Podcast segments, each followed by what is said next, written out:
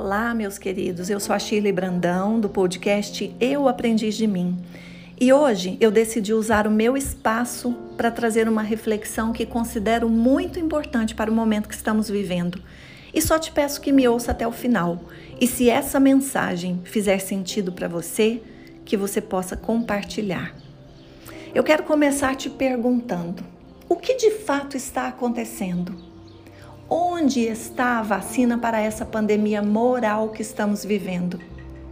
Raras foram as vezes em que eu escolhi um candidato à presidência que não fosse por eliminação. Você já deve ter se visto assim. Acredito que estamos vivendo o ápice da polaridade política, um momento tóxico e deprimente que nos causa indigestão. Ainda assim, muitos de nós encontramos forças para defender uma dessas polaridades, como se a nossa opção, independente de qual delas, fosse realmente a melhor.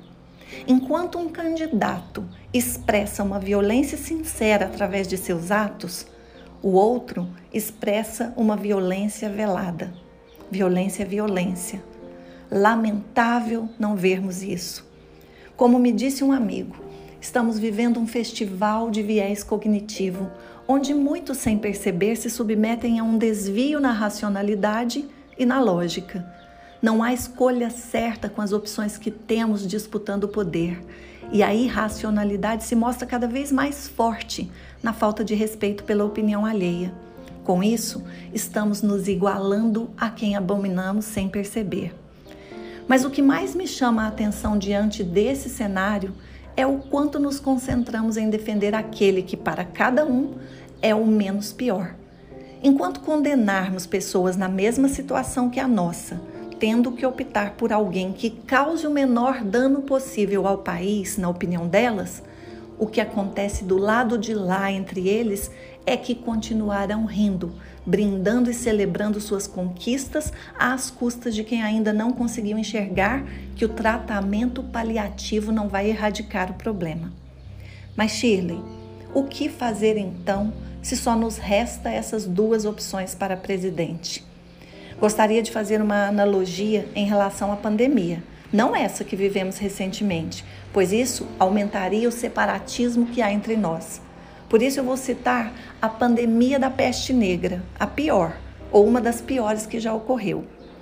Quando as pessoas contaminadas não eram isoladas até a morte, eram executadas para evitar a propagação da doença. Atear fogo ou isolar as pessoas eram as soluções adotadas na época. Será que não estamos ateando fogo em nossa capacidade de nos unir para provocar o início de uma mudança que não seja essa degradante escolha entre um candidato sórdido e outro repulsivo? E antes que você queira saber a quem eu me refiro em relação a cada adjetivo, eu te pergunto: que diferença isso faz? Nessas eleições eu sei que não vamos mudar, mas podemos mudar as nossas atitudes para construir um futuro novo. E aí eu te pergunto: será que não estamos isolando também de nós mesmos, como nação, a oportunidade de começar a construir esse futuro para os nossos filhos, ao esbravejar diante de quem se posiciona a favor do lado oposto ao nosso? Será que não percebemos que enquanto continuarmos nos atacando ao defender nossa opinião, as nossas forças que se unidas representam o todo continuarão perdendo sua potência? Por mais que aos 51 anos de idade, né, eu já tenha passado por vários momentos de crise política, como muitos de vocês, nenhuma crise foi maior do que os momentos em que eu duvidei da minha capacidade de liderar a minha própria vida. Foi isso que mudou a minha vida, não foi a política. Eu sei que não será a tempo dessas eleições que veremos a mudança, mas só a veremos um dia se decidirmos promovê-la a partir das nossas atitudes. Atitudes essas que incluem, acima de tudo, o respeito às diferenças, a capacidade de ouvir sem julgar, de nos liberar do apego de querer estar sempre certos e principalmente de colocar um fim nessa exclusão ao próximo porque ele pensa diferente de nós. Defendemos a família mas excluímos a nossa quando essa se posiciona na outra polaridade política. Quando é que iremos tratar essa convulsão moral que nos assola e nos unir em prol de uma verdadeira transformação?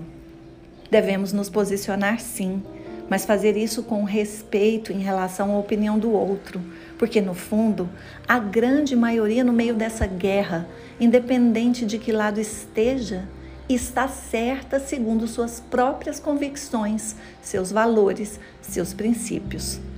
O que não dá mais é para continuar em guerra como estamos fazendo, como nos tempos da peste negra, onde de um lado estamos posicionados, estão posicionados aqueles que seriam queimados, do outro lado, aqueles que ficariam isolados até a morte. Qual seria a pior opção? Triste, né? Mas há uma esperança. Se nos libertarmos dessa postura separatista, se nos concentrarmos em nos respeitar e unir forças, poderemos encontrar juntos a vacina para conter essa pandemia moral que silenciosamente nos mata, que sorrateiramente impede que a consciência de uma nação com todas as condições para despertar acorde desse sono profundo ao qual estamos acometidos. Não podemos deixar que essa hostilidade provocada pela guerra que estamos estabelecendo uns com os outros nos faça esquecer de quem somos, pois a saída, a luz no fim do túnel, só poderá ser encontrada se cada um de nós decidir usar sua própria luz para dissipar toda essa escuridão. Manifestar nossas preferências não é o problema. Agir com desrespeito quanto à opinião do outro, sim. Isso só irá piorar as coisas, pois no final, quem determinará são os inconscientes que tiveram seu vitimismo nutrido, enquanto aqueles que têm a mínima compreensão sobre a relação entre liberdade e autorresponsabilidade brigam por suas convicções. Eu sou a Shirley Brandão, como disse aqui, e também sou filha dessa nação cujo resultado é o espelho do seu povo. Sou ávida pelo florescimento humano e defendo a citação de Margaret Mead, que diz para nunca duvidarmos que um pequeno grupo de pessoas conscientes e engajadas possa mudar o mundo. De fato, sempre foi assim que o mundo mudou. Quando te perguntarem de que lado você está, ouse responder. Não há lado quando se escolhe ser a mudança que queremos ver, bem como nos aconselhou o sábio Gandhi. Que o respeito e a compaixão estejam à frente das nossas escolhas que o Brasil seja representado não pela esquerda ou pela direita, mas pela nossa integridade. Não sabemos quem vai assumir o poder usando o título de presidente da República nos próximos dias, mas sabemos que ninguém poderá ter mais poder sobre nós do que nós mesmos. A vacina para essa pandemia moral, meus queridos, que nos assola, está na autonomia que cada um tem de não se deixar manipular por essa guerra irracional que há tantas pessoas de bem têm manipulado. Eu deixo aqui a minha mais sincera gratidão por você ter me ouvido. E eu escrevi esse texto há um ano e meio quase, também engasgada por ver esse momento de guerra crescendo cada vez mais.